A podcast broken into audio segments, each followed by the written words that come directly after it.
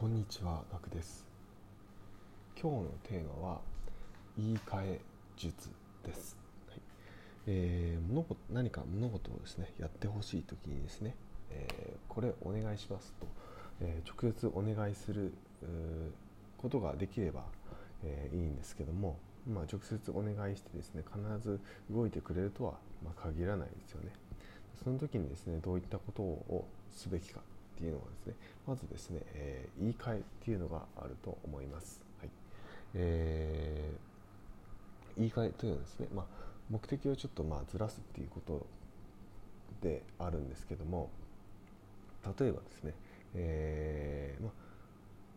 まあ、家族のことでですね、まあ、ちょっと今月はですね例えばお金があまり余裕がない出費が出費をする予定があるのでちょっとあまりまあお金を使いたくない状況であるというふうにまあちょっとまあ家族に説明をしたいと思った時にですねまあちょっとお金がないのでお金をあまり使え使わないっていうとまあ喧嘩になりますよね。はい、えーではなくてですねこれを言い換えてですね、えー今月はですね、まあ、こういう目的があって、えーこういうお金を使う必要がある。そうすると、えー自分たちの、まあ、未来が良くなる。生活が良くなっていくので、えーそっちにお金を使う。だから、まあ、お金がお金を、まあ、あーセーブしてほしい、まあ、できるだけっていうことですね、まあ、こういうふうな伝え方をするとですね、えーとまあ、お金をセーブしてほしい、まあ、使わないでほしいっていう結果としては一緒なんですけどもメリットを提示できてるんですね、まあ、生活を良くするためにっていうメリットをがあるので、えー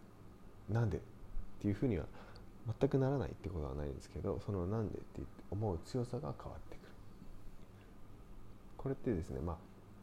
えーとまあ、ビジネスでもそうなんですけども必ずですねこういうふうにちょっと目的をずらしたり、えー相手にメリットを提示することでですね、えーえまあ、衝撃を和らげるというんですかね、え刺激を少なくすることができるんですね。そうすることによって、え自分の話が通しやすくなったりですね、えまあ、承認されしやすくなったりするので、えー直接これお願いしますって言って通らなそうだなと思った時はですね、えーちょっと目的をずらしてみる。相手のメリットがあないか他にもないかっていうのをですね考えてみて、えー提案してみる。そうすることによって、えーもしかしたらうまくいく可能性があります、はい、ぜひですね、えー目的印と、えーメリットの提示をぜひやってみてください、はい。えーこれなかなかですね、えーまあ、ビジネスではですねなかなか、えーそういったストレートなお願いはできたりするんですけどなかなかこの家族のとですねやはり、えーまあ、見えているものとかですね、えーまあ、欲しいものとかですね、えーやっぱり人それぞれですね、えー違うことが